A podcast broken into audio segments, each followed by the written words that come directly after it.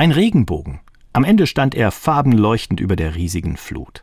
Eben ist eine Taube zur Arche zurückgekehrt, ein Blatt von einem Olivenbaum im Schnabel. Kundschafterin ist sie gewesen für Noah, schauen, ob es wieder festes Land gibt. Und jetzt der Zweig.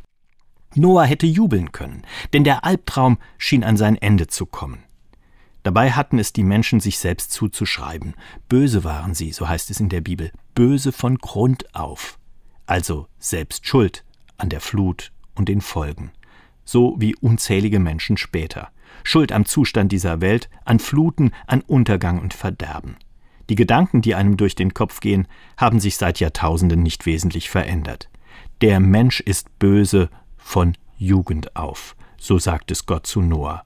Aber auch wenn die Menschheit so gar nichts dazugelernt hat, auch wenn immer noch eine menschengemachte Katastrophe die andere jagt, und jetzt verblüfft mich der Gott der Bibel, will er die Erde bewahren mit allem, was an Leben auf ihr ist. Starke Worte, wo wir heute eher in Weltuntergangsstimmung verfallen.